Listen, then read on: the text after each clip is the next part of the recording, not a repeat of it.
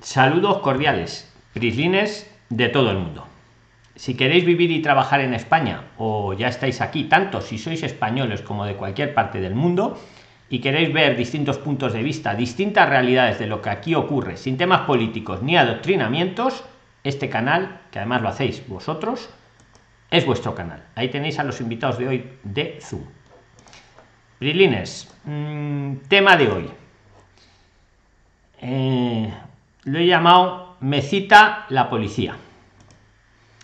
He visto un vídeo que me ha dejado preocupado, porque era una abogada, era referente al tema de las licencias de conducir venezolanas, que yo os dije el otro día que está la policía, porque es que hay un montón de licencias falsas, y conducir sin carne es un delito en España. Eso sí es un delito, eso sí es ilegal.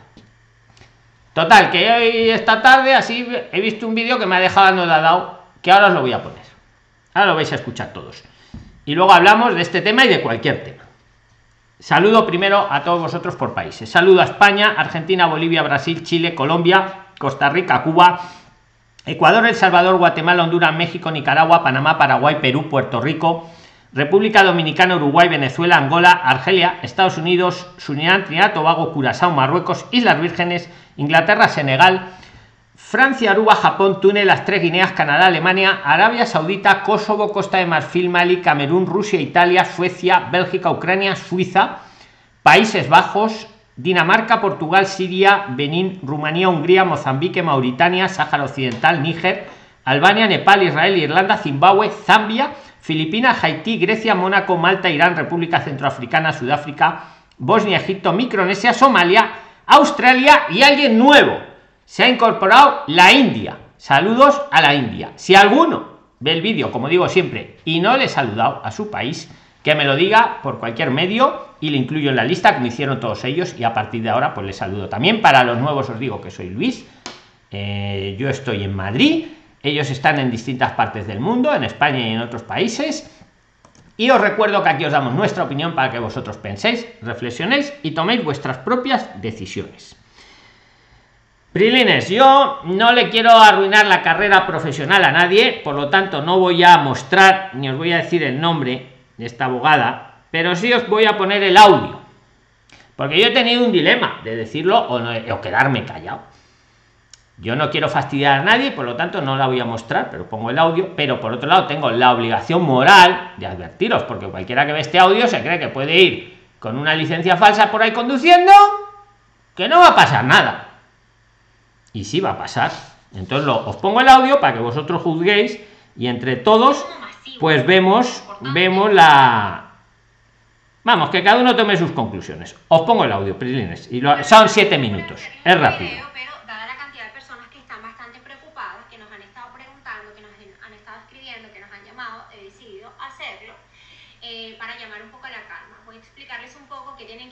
El tema de si la policía les llama para hacerles una entrevista por el tema de la licencia de conducir de Venezuela.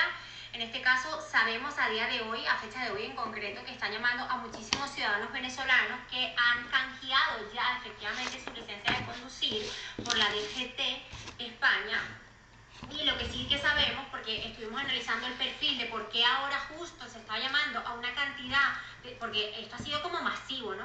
Que estaba pasando, y sí que es verdad que estudiando el perfil nos dimos cuenta que están llamando justo a los ciudadanos venezolanos que canjearon la licencia de conducir y que además el gobierno español, el Estado de la DGT, les entregó el permiso español cuando estaban en estado de alarma, es decir, cuando eh, se hizo la, tramitación toda esta telemática, no sé si lo recuerdan, que había una paralización de citas presenciales y luego las personas empezaron a hacerlo de manera telemática. Sabemos que por ahí este es el perfil de ahora. Sin embargo, sabemos que esto viene desde hace tiempo. Saben muchos venezolanos que se les ha detenido con el tema de la licencia de conducir, que todavía no había sido canjeada, porque la licencia supuestamente es falsa, el documento es falso. Em, ¿Qué tenemos que hacer si esto nos pasa? Bueno, lo primero que tenemos que hacer es entrar en calma, saber que eh, no ha hecho nada malo, que las personas que no, han, que no han falseado su licencia de conducir no ha pasado nada malo y que además tienen defensa. Esto es muy importante, la policía no va a hacerles nada malo, no va a vulnerar ningún derecho, no tendrían por qué vulnerar en principio ningún derecho fundamental. Usted puede acogerse a su derecho a no declarar cuando llega la policía, si así lo desea. Por ahí me han preguntado si tienen que ir o no tienen que ir. Por supuesto que si la policía les llama a la autoridad y les dice que tienen que hacer presencia ante sus oficinas, ustedes tienen que prestar también colaboración con la justicia. Así que por supuesto que se tienen que apersonar a, en el momento en que la policía les llame, repito, para que de alguna u otra manera conste la buena fe de que quieren estar allí. Deberían además, cuando vayan, eh, estar tienen que estar para declarar, tienen que estar asistidos por un abogado. Este abogado pueden designarlo privado o también la propia policía les va a pedir que si quieren de, de, de nombre, hagan el nombramiento o designen a un abogado público, un abogado que ellos mismos lo llaman, del, del en este caso del colegio de abogados. Y si es así, eh, y ustedes, por ejemplo, tienen recursos para pagar un abogado público, lo que tiene, un abogado privado, perdón, lo que tienen que hacer es eh, decirle al abogado público que la licencia es verdadera, que ustedes tienen permiso de conducir, que le pida al consulado de Venezuela en Madrid, en este caso, o si usted se encuentra en Vigo, en Vigo, que oficie al juzgado, que el juzgado, perdón, le oficie al consulado la solicitud de que usted tiene efectivamente un permiso de, eh, conducir, ¿no? Un canje es posible hacerse un canje porque usted tiene licencia de conducir, que es válido, que está en vigor y que está en su país. Eso es lo primero que habría que hacer con este abogado que se nos designe.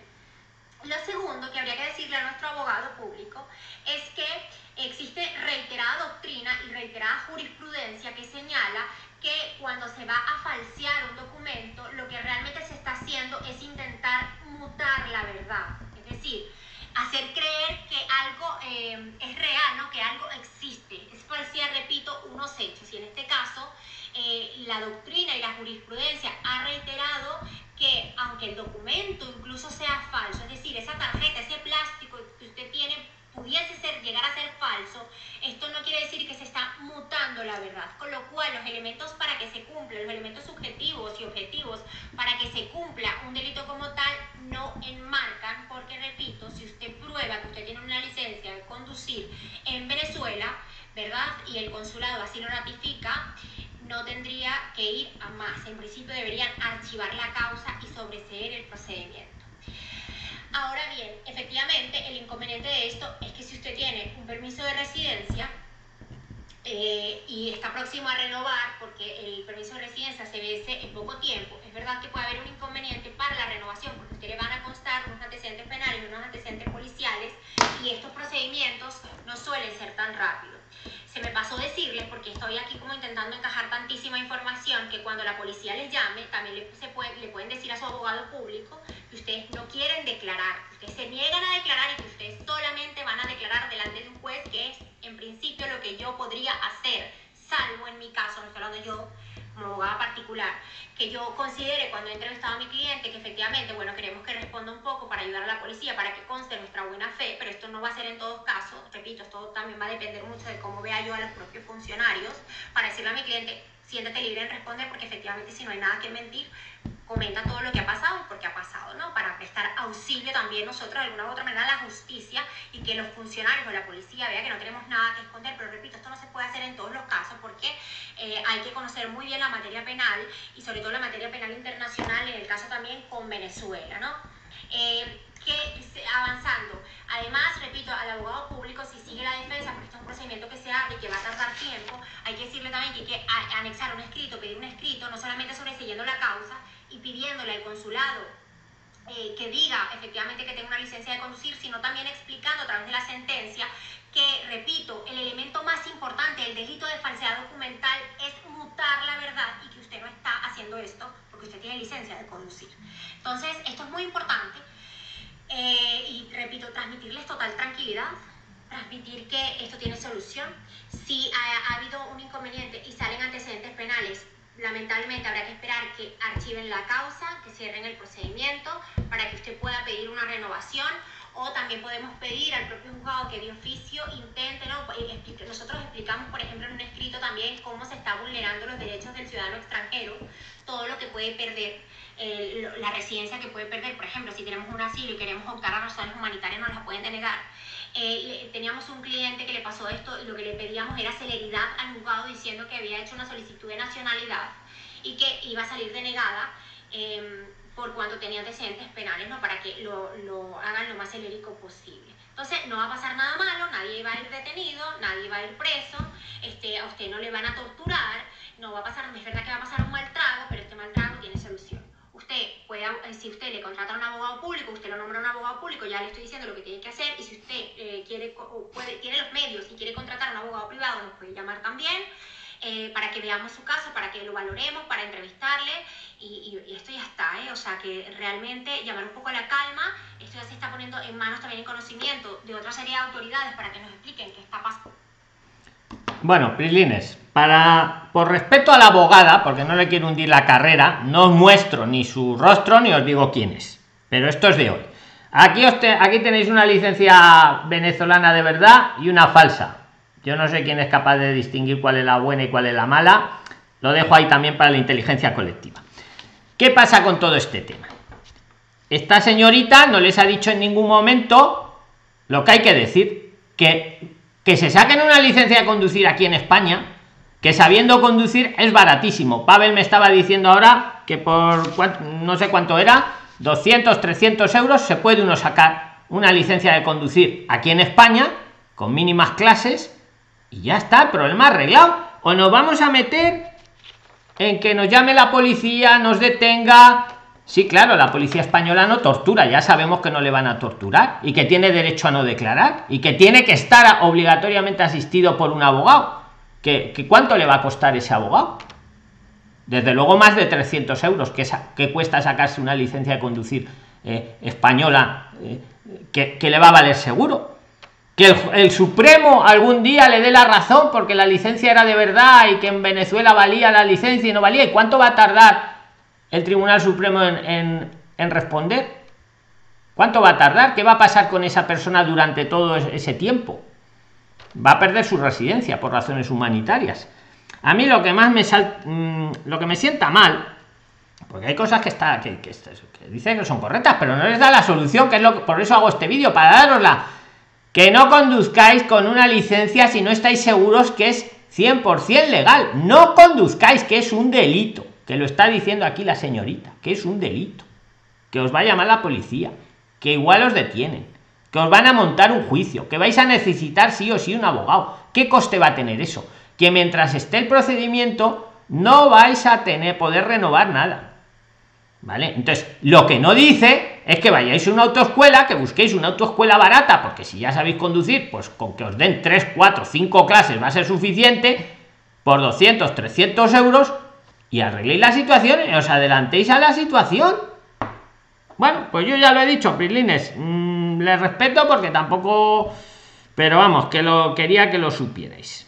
¿Vale? Yo ahora voy a pasar a, a las preguntas de Zoom del tema que queráis pero de verdad, no conduzcáis con una licencia si no estáis seguros que es legal en España. Porque la licencia puede servir para conducir en Venezuela o en el Congo, pero aquí estamos en España. Entonces, el que conduce en España tiene que conducir con una licencia legal en España. Si no, es como conducir sin carne. Que luego le pusieran la pena mínima porque es que la licencia era válida en Venezuela, pues sí, pero la pena se la van a poner. Y los dos o tres años de juicios también. Claro, va a ser trabajo para la abogada, por supuesto. La abogada va a tener trabajo. ¿Por qué no le dice a la gente que se saquen un permiso de conducir? Que es que eso se lo, sacáis. No sé si Pavel me puede decir cuánto se tarda en sacar un carnet en España sabiendo conducir. Es que baratito. O sea, ya no es el tiempo, sino el, el tiempo. Es que eso lo podéis solucionar. Y por supuesto, si tenéis dudas de si habéis conducido con una licencia que no era válida, no conduzcáis más y si os llaman, no habéis conducido. Mire, yo la canjeé, pero ante la duda no he conducido nada. Ya está, ya está. Y mire, me estoy sacando la licencia española. Ya está. Arreglar el problema. Y si no, pues nada, meteros de juicios y ya está. Pero yo lo quería decir, perdona que eso, pero os tengo que dar siempre mi opinión. Bueno, vamos a las preguntas del tema que queráis. Santiago, estás el primero, voy por orden, ¿vale? Santiago, Isaac, Ismet, hoy sí que os pido, como estáis muchísimos, una pregunta, por favor, o una aportación cada uno, ¿vale? La más importante. Luego, si eso, levantéis la mano, si no, como estamos. Venga, Santiago, para adelante, actívate el audio. buenas noches, don Luis. Buenas noches. ¿Te puedes poner el vídeo, Santiago, o no? Que no te veo. Eh, no, estoy en un computador de mesa y pues no tiene. Bueno, venga, pues vale, venga, para adelante. Vale, te comento rápidamente. Eh, yo soy colombiano, llegué a España el 21 de mayo del año pasado y solicité asilo. El día de hoy me han denegado la solicitud de asilo.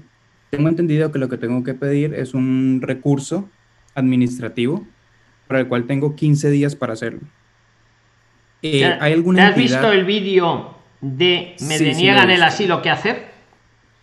Eh, sí. Eh, bueno, pues entonces te tengo que decir una cosa, amigo. Tienes que hacer dos recursos. Uno que lo puedes hacer tú mismo. Sí. Que es el recurso de reposición. Eso lo puedes hacer tú mismo. En Telegram tienes formulario.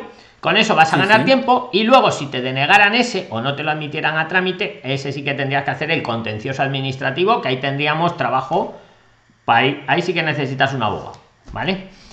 Vale, eh, la pregunta era que, o sea, yo para poder tener como eh, una regularidad en España, eh, yo llevo poco tiempo, por lo que no podría solicitar el, el, arraigo social. ¿Cuánto tiempo llevas, más o menos? Un año y cinco meses, más o menos. Vale, vale. Pero yo en este momento estoy estudiando en la universidad, entonces no sé si eso sea una ventaja o si pueda tirar bueno ventaja sí hombre demuestra que estás integrado y te digo una cosa estudiar vas a poder seguir estudiando no te preocupes y te digo una cosa cuando hagas el recurso muy importante para todos los prilines y todos los que os pase esto que ya os advertí que iba a pasar igual que os estoy avisando con lo de conducir luego no porque esto que le está pasando a él no es grave pero como le pasara con lo de conducir sí sería grave porque quedarte irregular no es ningún delito no pasa nada pero conducir sin carnet sí es un delito y es un delito penal. Total. Soluciones.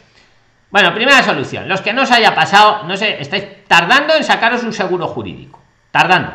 Que os lo dije ya hace tiempo. No te preocupes que estudiar puedes seguir estudiando. Pero el recurso, tanto si lo haces tú mismo como si lo haces luego con abogado, muy importante que pida como medidas cautelares que según la directiva de la Unión Europea, que en el vídeo está el numerito, que no me lo sé de memoria, que te permitan seguir trabajando. Porque es lo que establece la Unión Europea para cualquier solicitante de asilo. Que te pidan, eh, y tú mismo en el recurso que te hagas tú también, en el de reposición, ponlo, que como medidas cautelares pides que, según la directiva tal de la Unión Europea, del Consejo de la Unión Europea, que te permitan seguir trabajando hasta que se resuelva el recurso porque hasta que no se resuelva el recurso no se hace firme vale, entonces estudia tranquilo que puedes seguir en la universidad y no pasa nada pero en los recursos que hagas tanto si lo haces tú mismo como si lo haces con abogado que te pongan como medida cautelar y te lo digo a ti y a todos los que os pase que podáis seguir trabajando. Entonces su señoría lo va a ver va a ver la, la directiva de la Unión Europea ponérsela ahí que está puesta en el vídeo y, puedes seguir. Y ahí sí que te vas a juntar a los tres años, porque entre que te tardan de resolver el recurso, el de reposición, seguro. Vamos, te, va a sobrar tiempo. Y en cuanto tengas los tres años, pides el arraigo social. ¿Qué por? una pregunta. ¿Yo no puedo cambiar mi documentación a algún tipo como de permiso estudiantil o visado estudiantil o algo por el estilo? Si no te lo han denegado firme, sí. Es muy importante que lo recurras. ¿Cuándo te lo han notificado? Hoy. Pues tienes 30 días para hacer el recurso. Ponte ya mañana. Me, han, dicho que 15. En el recurso te lo pones, son, son 30. Léelo en el recurso. O sea, perdona en el recurso, en, la notificación te lo pone. Te han dado un papel, ¿no? Sí, en el papel dice, tienes 15 días para presentar eh, un recurso o abandonar el país. Pues son 30. En, en, derecho administrativo son 30 días. Pero bueno, si te pone 15, pues serán 15. Pero míralo bien, ¿eh? porque yo tengo entendido que son siempre 30.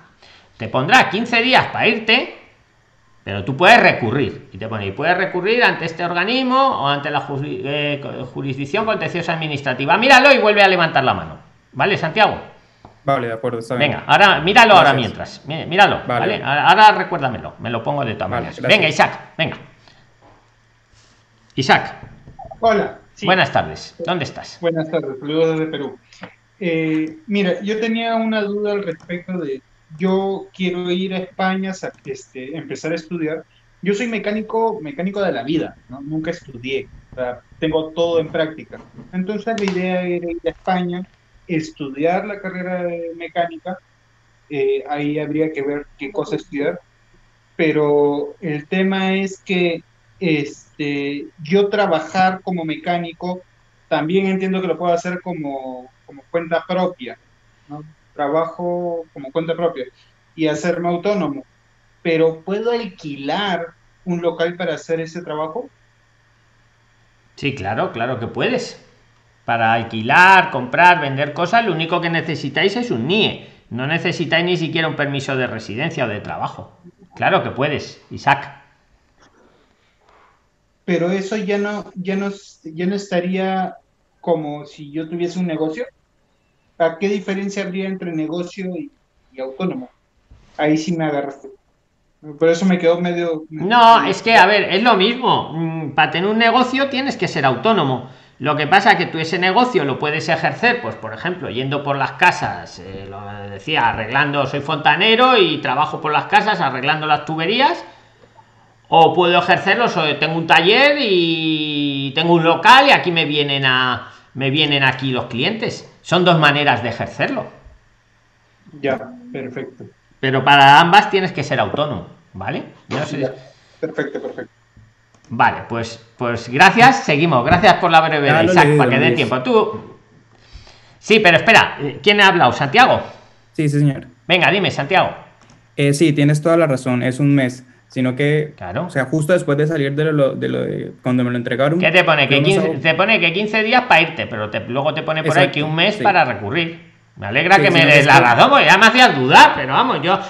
la memoria no es muy fuerte, pues me alegro. Mira, Santiago, no te preocupes. A ver, esto, conducir sin carnet sí es un delito. Esto no es ningún delito. Tú has pedido asilo, por lo que sea, no te lo tramitan, no te lo deniegan, pero tienes derecho a recurrir. dejemos a la audiencia claro que son 30 días, lo acaba de verificar. Entonces, como son 30 días, la cuestión aquí es ganar tiempo, porque al final se lo van a denegar a todo el mundo, ¿eh? que lo sepáis. La clave es que te lo denieguen después de los tres años. Total, que ahora tú lo que necesitas es ganar tiempo por un lado y por otro lado poder seguir trabajando mientras ganas ese tiempo. Estudiar, no te preocupes, que sigues estudiando tranquilamente. Incluso aunque te quedaras irregular, puedes estudiar, que lo sepáis. Bueno, a lo que vamos, lo recurres, te haces un recurso tú mismo de reposición, si quieres, barato, búscate en Telegram, tenemos formularios, en Internet también lo puedes buscar, en Google, ¿vale? Recurso de reposición, lo rellenas y lo lanzas. Lo pones ahí y pides como medida cautelar que se te deje trabajar. Y ves buscando un abogado baratito que te haga el recurso ya contencioso administrativo, que parece sí que necesitamos un abogado, ¿vale? vale para que te lo firme. Eh, en, todos los casos, muy importante que pidan como medida cautelar que puedas seguir trabajando, según la directiva europea. Vale. Que puedas seguir trabajando y ya está. Y ya ahí vas a ganar los tres años. Pues ya llevas un año y pico, un año y cinco meses, ya te plantas en los tres años. Cuando lleguen los tres años, te pides el arraigo social y que le den a, y que le den a, a todo esto. ¿Vale? Y a tus amigos, a tus compañeros y a los que veáis el canal, difundirlo, por favor eh, haceros un seguro jurídico. Hombre, también tienes abogados de oficio. Mira, te, os voy a dar otro tip. Porque los que no os habéis hecho el seguro jurídico y tal, en el colegio de abogados te pueden asignar un abogado de oficio, como decía esta abogada. Que se llaman abogados de oficio aquí. No son públicos, son de oficio, se llaman. Bueno, pues te busca, te vas al colegio de abogados. ¿Dónde estás tú, Santiago? En Valencia. Vale, pues te buscas el colegio de abogados de Valencia y que te asignen un abogado de oficio para hacer un recurso de reposición. Vale. Y eso es, gratis. Eso te tienen, además tienes derecho a tenerlo, ¿vale? Cualquier persona tiene derecho a tener un abogado de oficio. Cuando no tiene recursos económicos, el Estado le asigna un abogado de oficio. ¿Dónde encontramos un abogado de oficio? En el colegio de abogados de la provincia en la que estemos. Entonces, en tu caso, te vas a se demora mucho en tramitar? No, no te lo tienen, pero hazlo ya, porque tienes 30 días y entonces mejor las cosas. Y muy importante, el abogado de oficio, por favor, que sepa algo de extranjería y por, lo menos que te ponga la medida cautelar esta de que puedas seguir trabajando. Que te haga primero el de, el de reposición y luego que te haga el contencioso. Aunque el de reposición te lo puedes hacer tú mismo, también puedes intentarlo. Que ese no es obligatorio tener un abogado. Y ahí estás ganando unos meses más, seguramente. ¿Vale, Santiago? Va, perfecto. Está Y, bien. y ya por último, ¿cómo presentar el recurso? Bueno, el abogado te lo presenta y bueno, nos vas consultando. ¿Te parece? Para no enrollar mucho el tema. Pero vamos, no te preocupes. Vale, no, es que una abogada, o sea, fue un de una abogada y la abogada me cobraba 700 por presentar ese recurso. ¿Por cuál de los dos? ¿Por el, el, primero, ¿Por él? por el primero, el recurso administrativo. ¿Por el contencioso administrativo? No, no, no, por el normal. ¿Por el, puedo por el alzada ese, el de reposición? Ah, por Sí. favor, pues eso te lo puedes hacer tú mismo. Es que de verdad, Sí. a ver, no Sí. tengo nada. Mira, la mayoría de mis eh, amigos son abogados. Yo estudié Derecho, nunca ejercí, pero estudié Derecho. Entonces, todos mis amigos de, de la facultad son abogados. Tengo muchos amigos abogados y por eso los conozco bien. Y hay abogados muy buenos, pero es que hay. Bueno, no me voy a meter, pero que 700 euros me parece carísimo. Me parecería buen precio para el otro, para el contencioso administrativo, pero para un recurso que te puedes hacer tú mismo y que te lo van a denegar. Te lo van a denegar tanto si lo haces tú como si lo hace el abogado. Claro, Porque ¿sabes por qué? Porque el recurso eh, lo presentas ante el mismo órgano que te lo ha denegado, ante el mismo. Te va a decir, ah, sí, pues tampoco. Pero, pero ha ganado unos meses. Ahí, ¿sabes? El contencioso administrativo, y no, el contencioso administrativo ya lo resuelve un magistrado, como los que algunas veces han estado en el canal. ¿Sabes? Ese ya no lo resuelve el mismo organismo que te ha denegado. Y, eh, pero lo más importante, el tip más importante del que quiero que os quedéis todos, es que pongan como medida cautelar que pueda seguir trabajando según las instrucciones de la Unión Europea. Muy importante eso. ¿Vale? Venga, Santiago, manténnos informados, por fin. ¿Vale? vale, muchas gracias. Gracias, San. Venga, le toca a Fabián. Venga, Fabián, para adelante. Fabián, Hola Luis, saludos. ¿Dónde estás? hola, ¿qué tal Luis? Eh, buenas tardes, noches. Buenas tardes, noches. Soy de aquí de Buenos Aires y mi consulta es cómo debería ser eh, con el tema de los cursos de Sí, pero ahora eh, yo, a ver, los cursos de Freelance, preguntárselo a las asesoras, porque yo el canal no lo hice para venderos los cursos, a mí no me importa vender los cursos, por supuesto, pero lo hice para ayudaros eh, en plan así un poco tal, total, que es que si quieres, si quieres, el otro día hicimos un vídeo con Susana solo de los cursos de Freelance, aunque nos lo cortó el camarero ese borde, pero bueno, seguimos, estamos aquí. Entonces, si quieres, dedicamos otro, pero es que ahora, con todas las manos levantadas que hay, ¿vale? Los cursos, lo que tenéis que hacer, mira, yo hoy no he promocionado ningún curso, es que además ta- estamos bastante saturados, ¿eh? Pero os van a ir llamando a todos, ¿eh?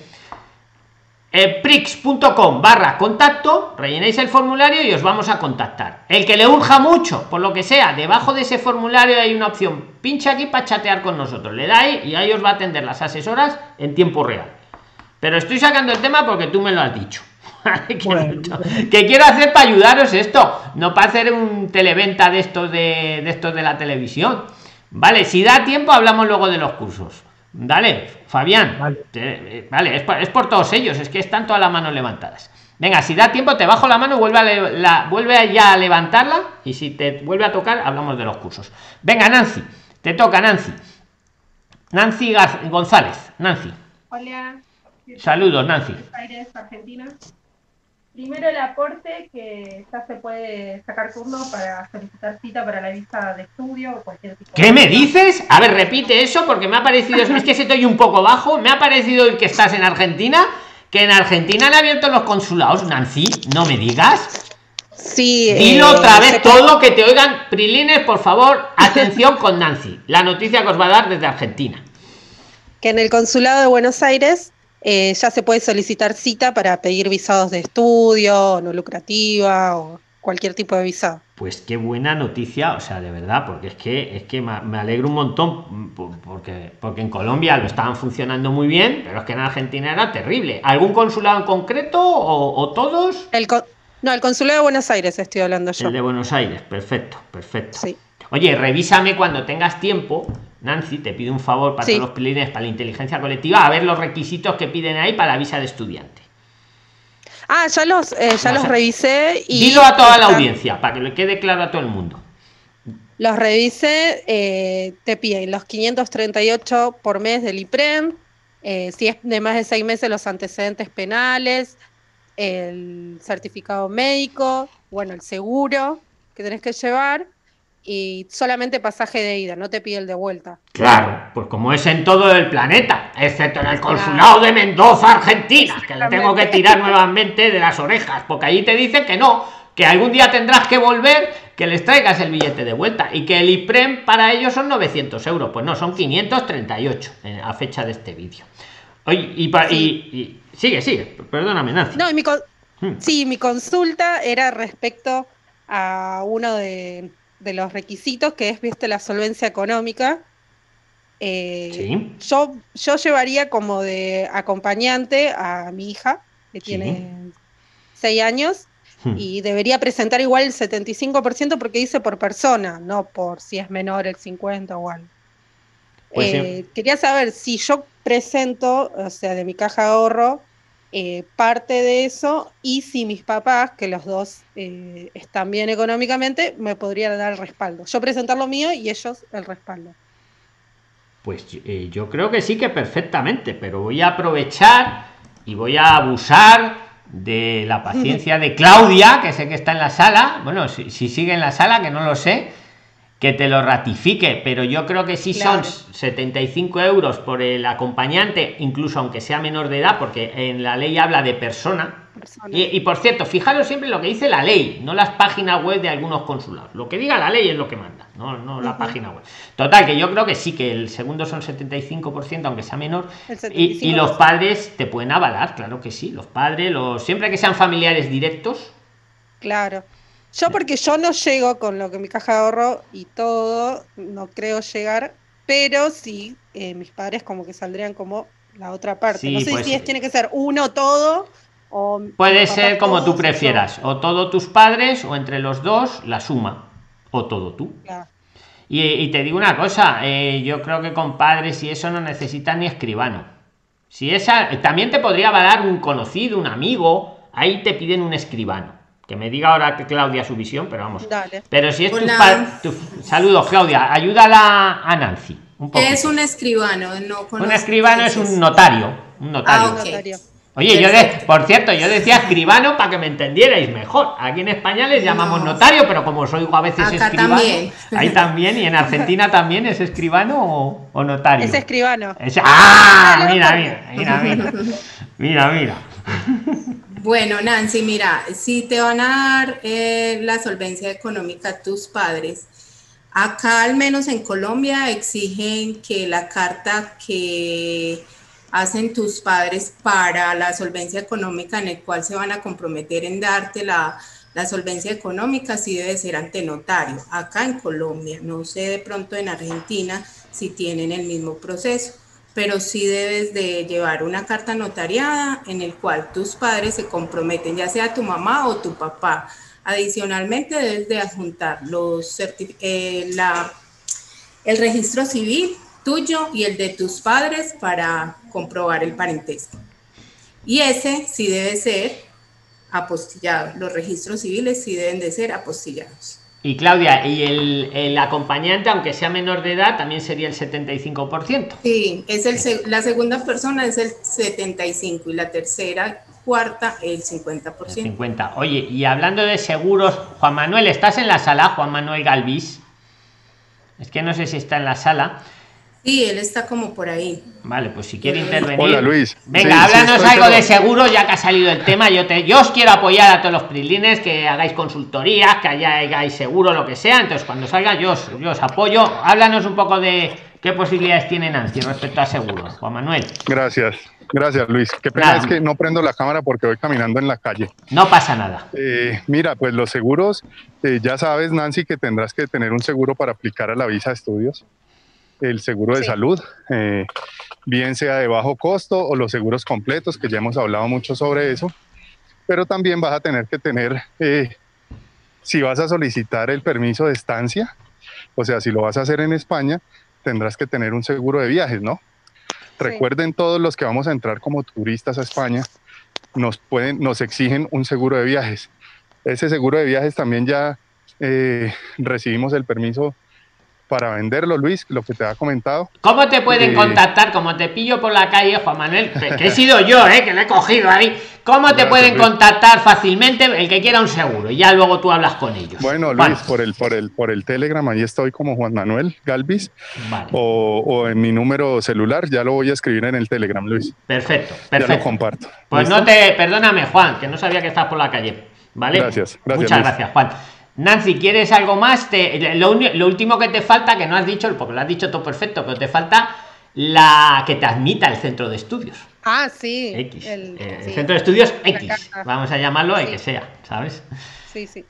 ¿Algo más quieres aportar? Porque es muy no, interesante. no. Vale, pues oye, te agradecería mucho, Nancy, que nos vayas teniendo al tanto como lo vas haciendo ahí en Argentina. Sí, sí, Buenos lo voy a Aires. tramitar acá en Argentina. En Buenos Aires, ¿no? Eh, Sí, en Buenos Aires. Vale, pues nos, nos vas informando un poquito, ¿vale? Para. Muchas gracias, como nos has Bueno, informado. muchas gracias. Muchas gracias. Venga, seguimos para adelante. Le toca a Junior. Junior Gamarra. Junior, te toca. Sí, ¿cómo estás, Luis? Saludos cordiales, hombre. Dinos dónde andas para que todos lo sepamos. Junior. Bueno, mi nombre es Junior, eh, soy del, actualmente este, me encuentro en Lima, Perú y soy peruano, obviamente. Vale. Pues para adelante, Eh, Junior. Lo que tú quieras preguntar, aportar, ambas cosas. Ya, sí, justo que ya estaban tocando el tema de la visa estudiante. Yo tengo pensado ir, obviamente, como, como turista a España. Eh, y yo tengo mis papás este, que, que se encuentran ahí en España y ellos ya tienen la nacionalidad ambos. Entonces, eh, un poco era mi duda en cuanto al tema este, económico del IPREM. Pues, ¿no? Yo entiendo de que los 538 euros que te piden para que tú, uno tenga, que viene a ser 6.500 al año, pero se reduciría al 50% porque tendrías un, un apoyo, en ese caso, a mis Correcto. padres allá. Si tienes el alojamiento resuelto, el 50%, Junior. Ya, Y, eh, y ya. recordemos a toda la audiencia que esos 538 por mes que vamos a estar, no hay que dárselo a nadie, solo es enseñar. Solo es, Es solo es para. Ya. Ahora, mi pregunta es, eso, eso, es- eso, es, este, esa carta notarial que ellos me harían o ese procedimiento, ¿cubre el 50% y yo tendría que llevar el otro 50%?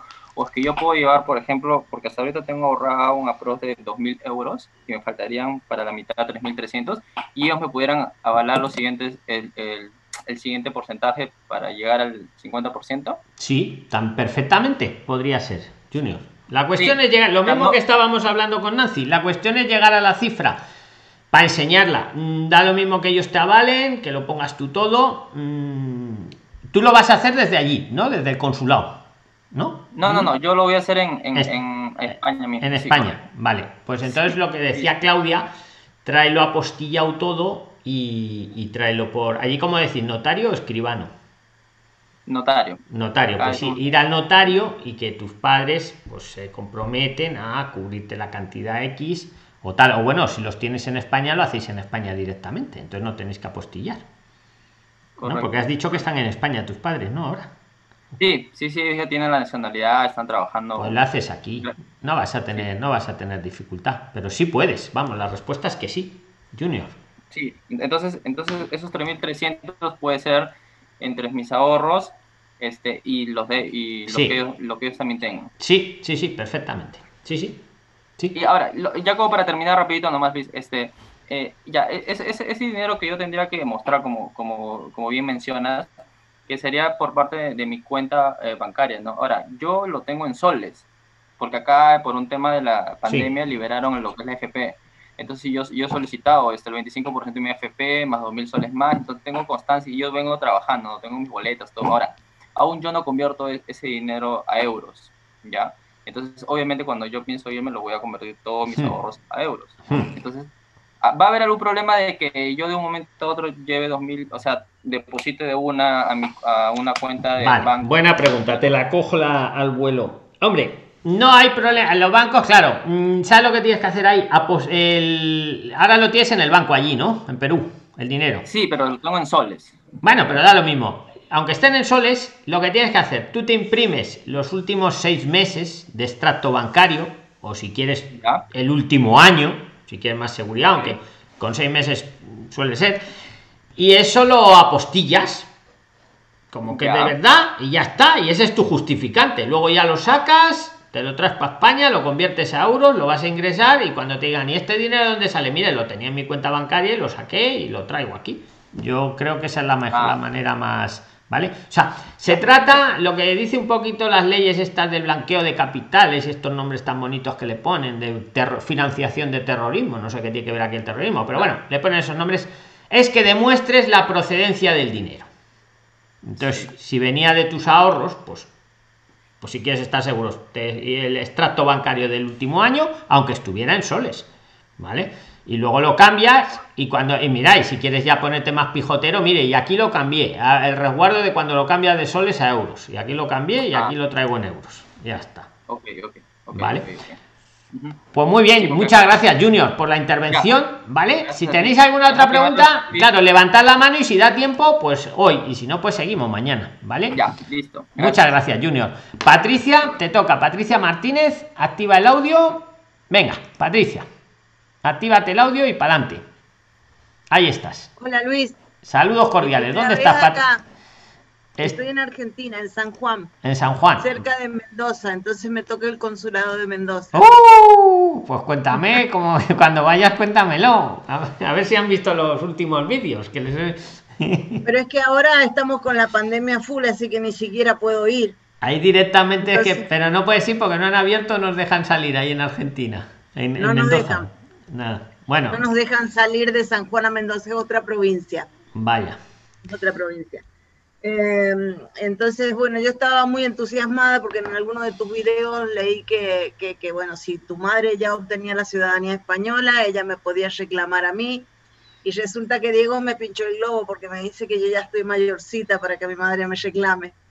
Así que... Claro, pues, exacto, exacto. Tiene que ser, depender de... Hombre, o, puede ser mayorcita, pero si eres discapacitada y esas cosas, que no creo yo tampoco que sea el caso, ¿sabes? Tienes que tener dependencia de, tu madre, es lo que dices.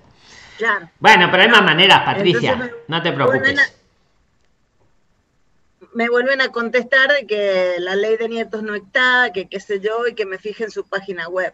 Pero va a estar. No, en la página web de Mendoza, del consulado de Mendoza, no te fíes. No, yo, es esa no. En otras no lo sé, pero en la de Mendoza ahí te ponen que el IPREN, que son 900 euros, no sé. Y que el. En esa no, en esa no. No.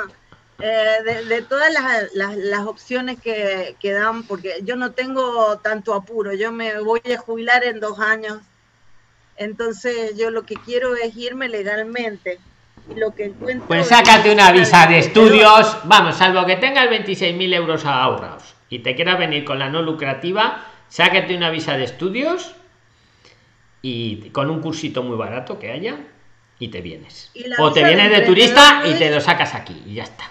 Eso es lo que tienes. ¿Y la visa de emprendedor? Es más complicada. Es más complicada. Y si te va... Eh, yo, te aconsejo, de verdad, eh, veros el vídeo. La mejor...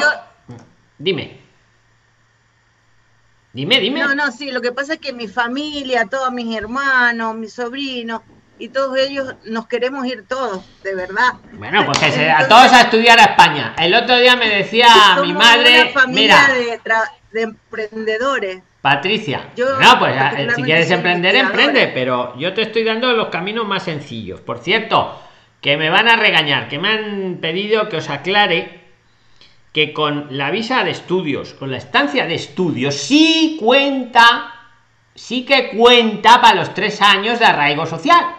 Una persona que está estudiando tres años en España de forma continuada, a los tres años puede pedir el arraigo social, que ya, ¿vale? Y obtener una residencia por arraigo social.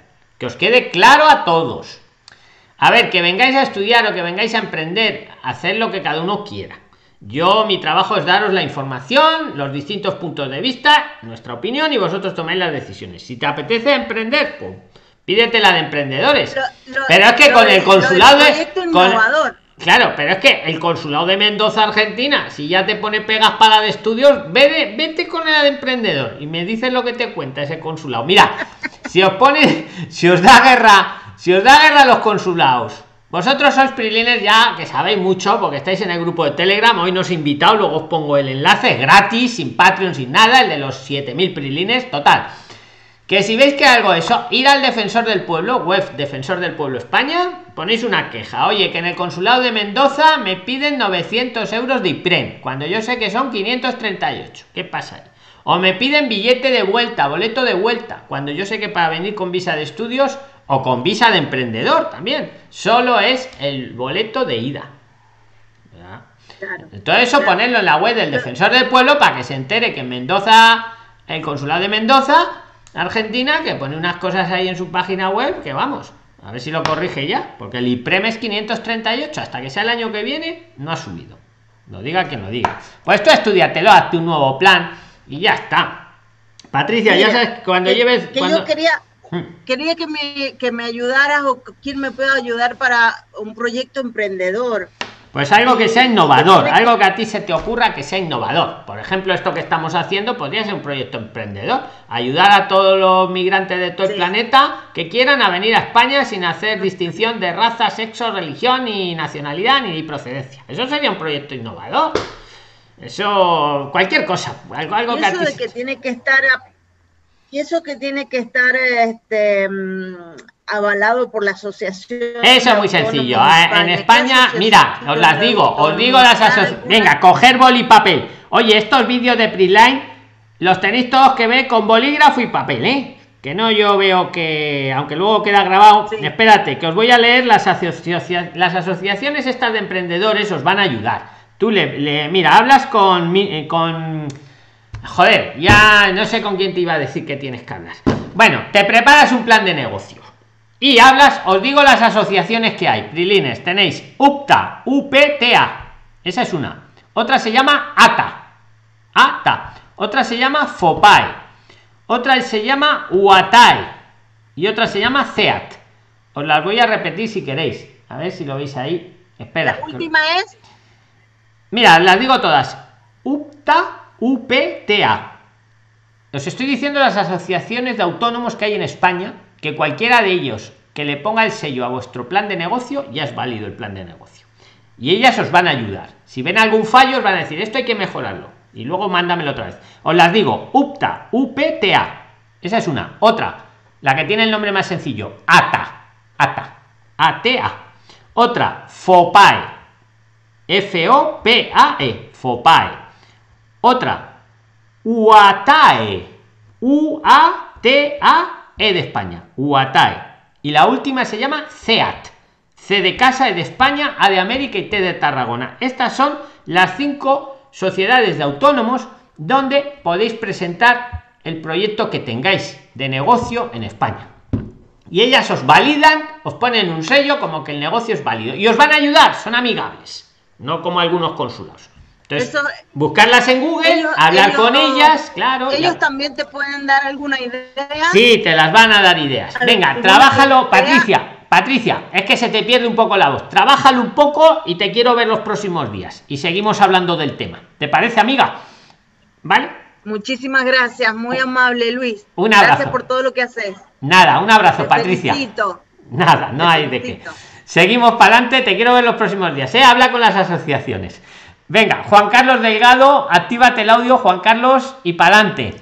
Y yo querría, si está Pavel en la sala, que nos diga cuánto valía una autoescuela barata. Si está en la sala. Porque de verdad no me conduzcáis sin carnet de conducir. Venga, Juan Carlos, activa, ahí estás, ahí Hola, estás. ¿qué tal? ¿Cómo estás? Saludos cordiales. Bueno, eh, una de las principales. La principal pregunta que quería hacer era eso de. Pero ¿dónde estás? ¿Dónde los está Juan Carlos? que la audiencia no sabe dónde estás tú. Perdón, correcto. Estoy en Caracas. Vale, Venezuela. Caracas, Venezuela. Sí, señor. Este, bueno, lo principal era lo que ya me contestaste hace rato de que para que un autónomo si no tienes si no tienes el permiso de trabajo, no tiene sentido. Y lo otro era que mm, este cuáles son los pros de a los dos años tener ciudadanía y a los tres años lo del arraigo social. O sea, estoy un poquito Me confundido. encanta la pregunta. Venga, la voy a aclarar porque es que tenéis un lío con esto. No te vayas, ¿eh? Estate ahí, estate ahí, que ahora ha sido. El arraigo social os lo dan con estar tres años en España de forma continuada. Me da igual que estéis irregulares, me da igual que estéis estudiando, me da igual que estéis como estéis. El que esté tres años en España puede pedir el arraigo social. Me da igual que sea chino, que sea japonés, que sea venezolano, el arraigo social va por el tiempo que está una persona en España, físicamente. ¿Y qué obtienes con el arraigo? Vale, eh, ¿qué, obtienes? Una residencia. El arraigo social es una residencia. Obtienes un permiso para residir y trabajar de forma regular en España. Cualquiera que consiga estar tres años en España, aunque esté irregular, aunque esté estudiando, aunque esté viendo series, si está tres años en España y lo demuestra, por eso os decimos que guardéis los tickets, las cosas, puedes pedir una residencia, Juan, una residencia por arraigo social que se llama. Y te va a permitir trabajar y te va a permitir... Ya te entendí eh, eso perfectamente. Residir. Vale, ese punto queda claro. Ahora, le me has preguntado por la ciudadanía, la nacionalidad, pues que eres español, luego dos... la ciudadanía en los dos años. Exacto. A la ciudadanía es dos años que tenga residencia. Por lo tanto, no vale estar eh, dos años irregular, no te dan la nacionalidad. Tienes que estar dos años con residencia. Entonces sí te dan la nacionalidad. un camino más corto. El camino más corto, hombre, el camino más corto es venir directo con la residencia. Entonces ya a los dos años me pido ah, la nacionalidad. Ese es el más corto. Me vengo con... ¿eh? Venga, más cosillas. O lo que no haya quedado claro. Juan Carlos, por ti por toda la audiencia. ¿Ha quedado claro el concepto? Juan Carlos, ¿ha quedado? Sí, sí, perfectamente. Vale, vale. Es que, oye, tienen mucho lío con eso, ¿eh? Tenéis mucho lío con eso. Es que luego, vale. Pues ya está. sigo para adelante, ¿no? ¿El camino más corto para la residencia? ¿El camino más corto para la residencia? Mm, pues venirte ya con la residencia directamente. Pedir, pedir una residencia, una residencia no lucrativa por ejemplo, o una luchar con los consulados. Ese es el camino más corto. En el momento que llevéis dos años en España con residencia, podéis pedir la ciudadanía española. Eso es, vamos, podéis ya todo, votar. Lo que queráis, ya son nacionales. Ese es el camino más corto, venir ya con la residencia concedida. ¿Vale? Bueno, Germán, yo Germán, tienes la mano levantada, si puedes hablar, para adelante. No tienes vídeo, por lo que veo, pero bueno, venga. Sí, Luis, perdón que no tengo la cámara porque estoy en la oficina. Venga, para adelante, Germán.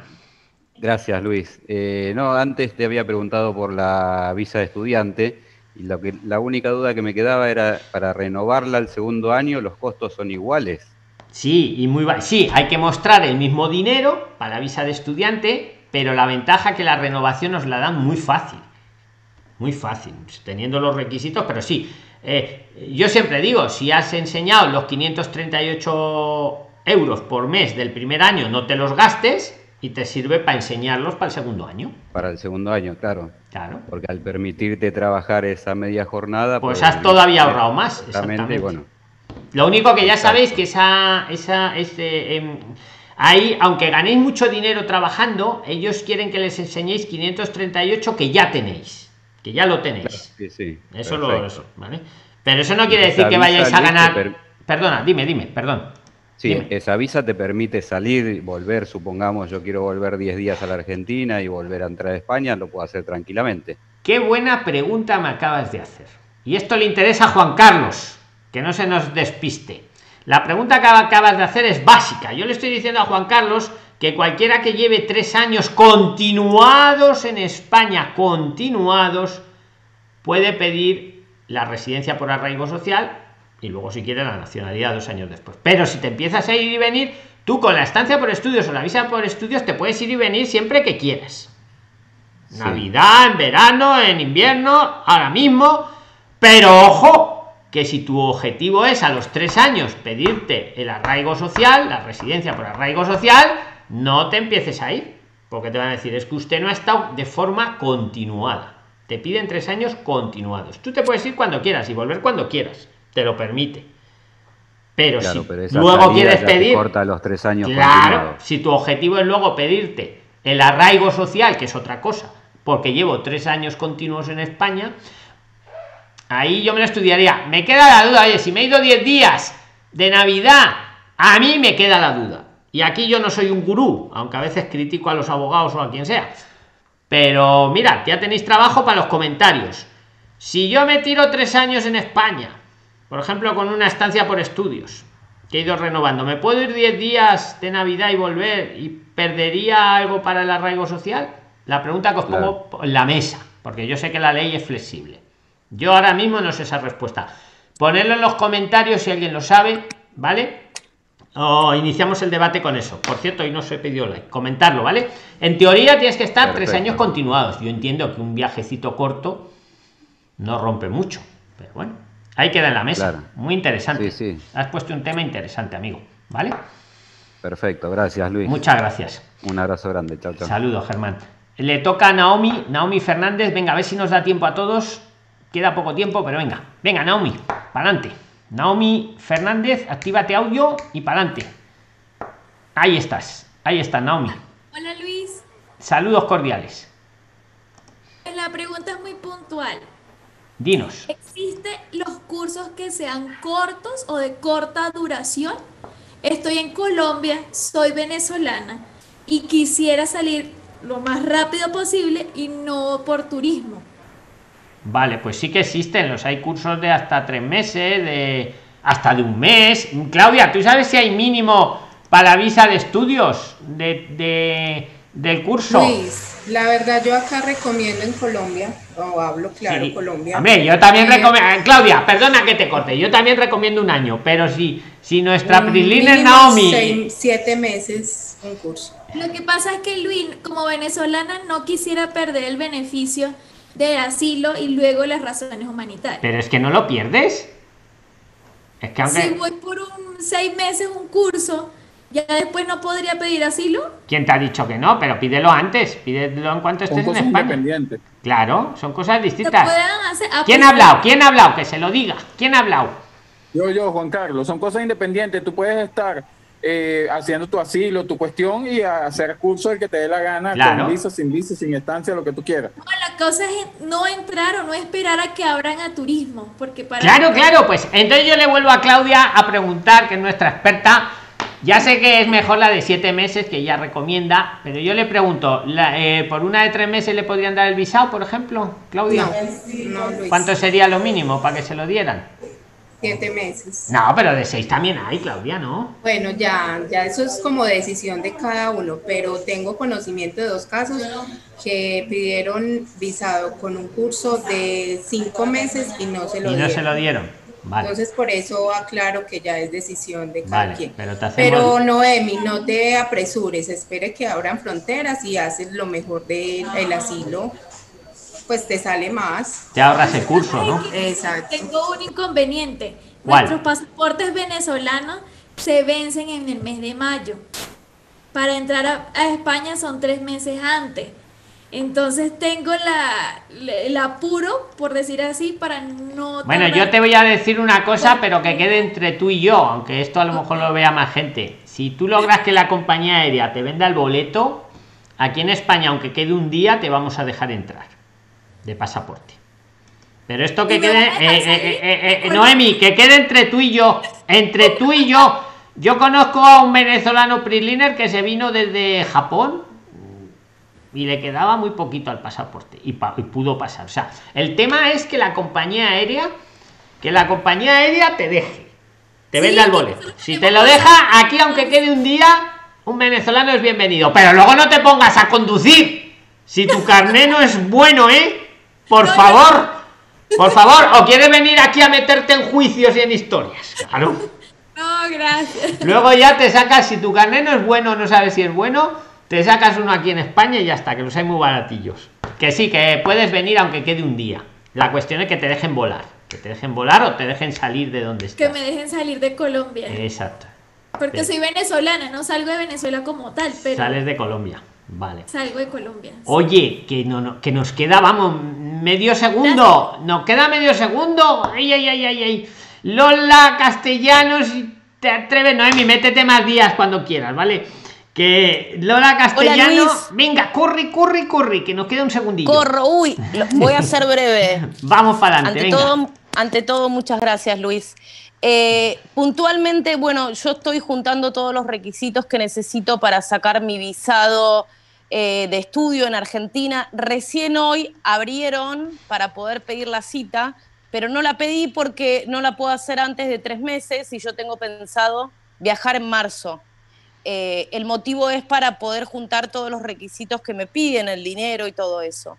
Puntualmente yo elegí una visa de estudios porque tengo mi madrina en Santiago Compostela con 84 años, al cual yo estuve el año pasado, la fui a ver, y está con unos problemitas de salud. Yo he decidido dejar todo en Argentina, al margen que tampoco es algo tan difícil porque nuestro país está tremendo, pero estoy dejando un trabajo de 22 años de antigüedad, eh, bueno, y todo lo que implica la vida de uno en su mismo país, que es lo que menos, digamos, me duele. Pues y- mira, y- va- vamos, perdona Lola, es que se va el tiempo y lo quiero poner luego en otras plataformas. Escucha, mañana lo vamos a hablar, ¿vale? Mañana estamos aquí. Ok, si y se lo hablamos. a esta hora sí, porque me agarran en la oficina y no puedo hablar del tema en la oficina porque aún no saben que voy a renunciar. Vale, pero no- voy a hacer lo posible, Luis. Vale, bueno, y si no mañana, el sábado también, ¿vale? Si quieres. Sí, o el sí, próximo sí, claro lunes. que sí. Y a Juana Claro Belló y a Miguel Ast- Astigarraga, bueno, pues lo mismo. Mañana seguimos, ¿vale, Prilines? Os tengo que dejar. Ok, Luis. Muchas gracias, a Gracias. todos. Poner like, hacer caso a mi bella genio que está en, en el chat de YouTube y poner en los comentarios opiniones de todo lo que